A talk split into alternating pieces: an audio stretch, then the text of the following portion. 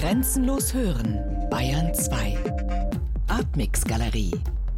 Immer freitags ab 21 Uhr im Hörspiel Artmix. Frau Huttenlauch, Sie sind Kuratorin am Lehnbachhaus und Sie haben die Ausstellung Electric Ladyland begleitet. Was würden Sie denn sagen, ist das Besondere bzw. das Interessante an der Kunst von Michaela Melian? Das Besondere an den Arbeiten dieser Künstlerin ist meiner Meinung nach, dass sie so viele verschiedene Medien miteinander verbindet und das eigentlich schon seit 30 Jahren. Sie hat ja ursprünglich äh, angefangen, Cello zu studieren und ist dann aber ins, ins Fach der bildenden Kunst gewechselt auf die Kunstakademie und hat dann eigentlich nach ihrem Studium angefangen, aber verschiedenste Dinge miteinander zu verbinden, eben die Musik, die bildende Kunst und dann ist die bildende Kunst aber eben auch wieder aufgefächert in unterschiedliche äh, Genres wie Zeichnungen, Objekte, aber eben auch die Medien, die sie einbezieht in ihre, die neuen Medien, die digitalen Medien, die sie in ihre Kunstwerke mit einbezieht. Welche Medien werden wir denn in der Ausstellung finden? In der Ausstellung haben wir unterschiedlichstes. Wir haben eine große, raumgreifende, neu entwickelte Installation, Electric Ladyland, die besteht aus ähm, großen Wandzeichnungen und äh, vor allem Musik von Michaela Milian selbst äh, komponierten Klängen. Dann gibt es eine Dia-Installation Föhrenwald, es gibt eine große Videoinstallation Speicher und es gibt eine Installation aus Glasobjekten mit Musik, das ist Luna Park. Wie kam denn die Zusammenarbeit zustande? Also wer gab den Impuls, beziehungsweise wer hat es initiiert, Michaela Melian ins Lehnbachhaus zu bringen? Der Direktor Matthias Mühling und ich, wir haben schon länger über eine Zusammenarbeit mit Michaela Melian nachgedacht, denn sie ist dem Haus ja im Prinzip schon seit vielen, vielen Jahren verbunden. Wir haben Arbeiten von ihr in der Sammlung und sie war auch schon an mehreren Gruppenausstellungen beteiligt. Sie hat auch mit den Vorgängerkuratorinnen bereits zusammengearbeitet und wir haben uns dann zunächst überlegt, dass wir ähm, gerne einen neuen Melian-Raum in der Sammlung einrichten würden, bis wir irgendwann gesagt haben, nein, das wird die große Ausstellung im Kunstbau, denn das ist auch höchste Zeit, dass Michaela Melian in ihrer Stadt in München einen großen, einen großen musealen Auftritt bekommt. Also ist die Ausstellung auch als Retrospektive zum 60. Geburtstag gedacht? Das war eigentlich mehr Zufall, dass der 60. Geburtstag in dieses Jahr äh, fällt. Mhm. Und es ist auch nicht wirklich eine Retrospektive. Wir zeigen zwar wichtige ältere Arbeiten von ihr, aber sie entwickelt eben auch vor allem eine große neue Arbeit. Und somit haben wir also so eine Kombination aus, aus signifikanten älteren Werken, die zum Teil auch in München noch gar nicht zu sehen waren, und eben dieser großen Neuproduktion. Electric Ladyland, Electric Ladyland. die speziell fürs Lehnbachhaus, für den Kunstbau konzipiert wurde. Genau, äh, diese Installation, die auch der ganzen Ausstellung den Titel gibt. Welche Ideen und welche Konzepte stehen denn hinter der Ausstellung? Es gibt verschiedene Ausgangspunkte. Zum einen verbindet sie auf ganz wunderbare Weise Themen aus der Hochkultur mit der Populärkultur und bringt beide gemeinsam auf eine dritte Ebene. Und das tut sie auch in diesem Fall. Sie geht aus von einem historischen Opernstoff von Jacques Offenbachs ähm, äh, Hoffmanns Erzählungen Hoffmanns Erzählungen wiederum beruhen auf den, auf den Erzählungen äh, von E.T.A. Hoffmann, die früher entstanden sind.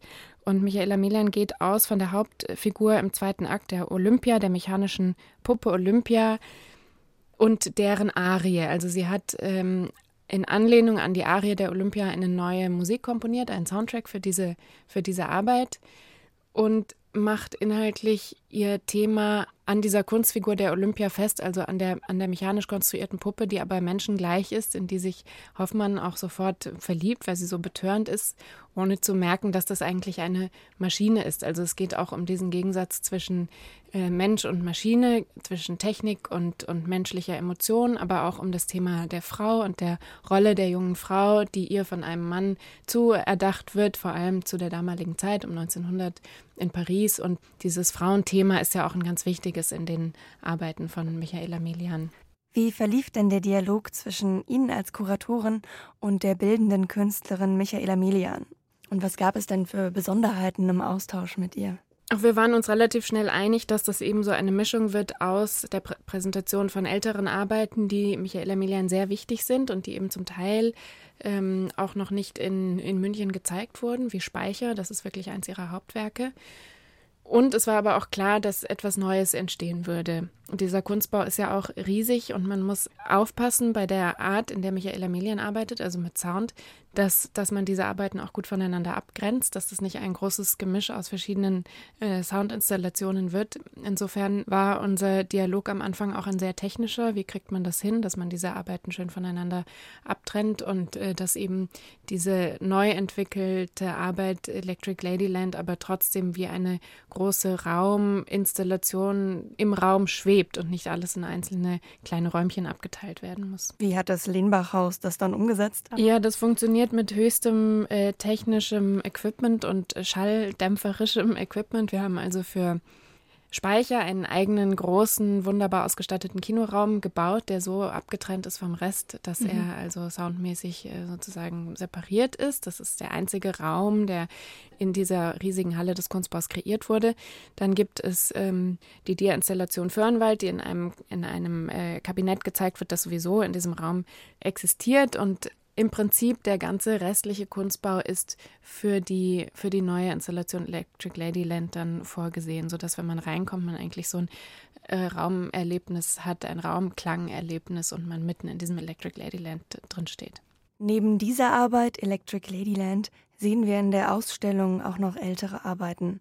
Sie haben sie bereits erwähnt: Speicher, Föhrenwald und Luna Park. Was verbindet denn diese Werke miteinander? Na, man sieht schon ganz eindeutig, dass die alle von Michaela Melian stammen. Das heißt, ihre künstlerische Handschrift verbindet natürlich äh, zum einen ganz generell diese Arbeiten.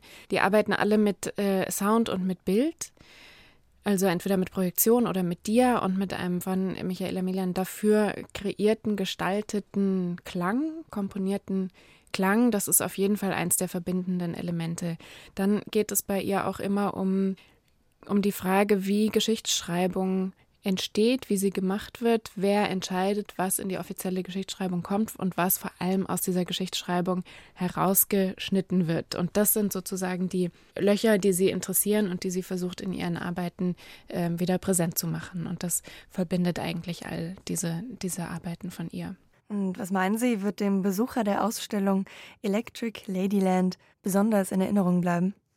Ich glaube, dieses, dieses Raumklangerlebnis äh, Electric Ladyland, dieser, dieser, dieser unglaubliche, von dem komponierten Sound gestaltete Raum. Das wird sicher ein wunderbares Erlebnis sein und ein, ein Raum, in dem man sich sehr, sehr gerne aufhält.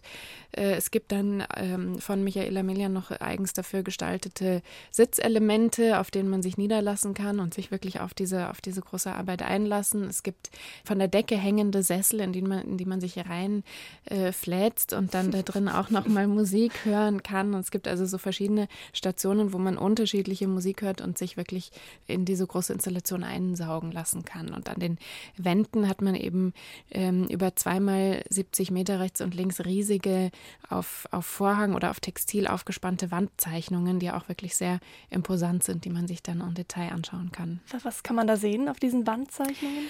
Auf diesen Wandzeichnungen geht es eigentlich so um einen Parcours durch die Geschichte der Technologie und der technischen Geräte und zwar eben inspiriert von dieser von diesem Thema der mechanischen Puppe bei ähm, Offenbach und, und Hoffmann.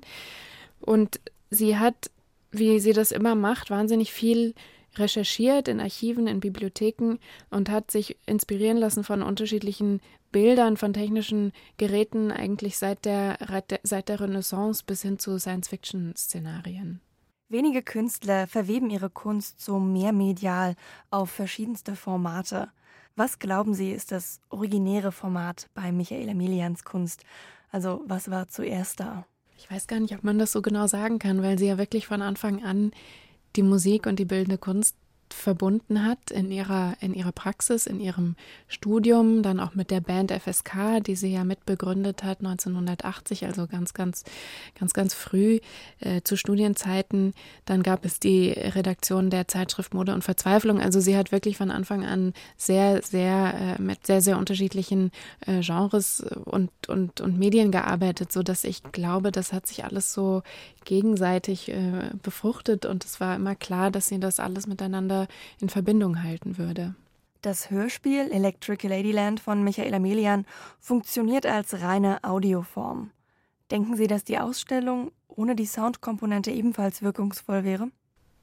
Also man muss bei dem Sound differenzieren. Es gibt eben zwei unterschiedliche ähm, Sound- oder Audiokomponenten für diese Installation. Es gibt das Hörspiel, das ist hauptsächlich Text und dieser Text kommt aber in der Installation für das Museum nicht vor. Das ist in erster Linie Klang, Musik. Also das sind schon zwei unterschiedliche Ebenen, die sie da angelegt hat und das gehört natürlich inhaltlich zusammen, aber ähm, aber ist dann für die unterschiedlichen Verbreitungskanäle, also für das Museum einerseits und für das Hörspiel andererseits eben anders aufbereitet. Insofern glaube ich, dass sich das sehr gut ergänzt, dass man aber auch das eine ohne das andere verstehen kann. Mhm.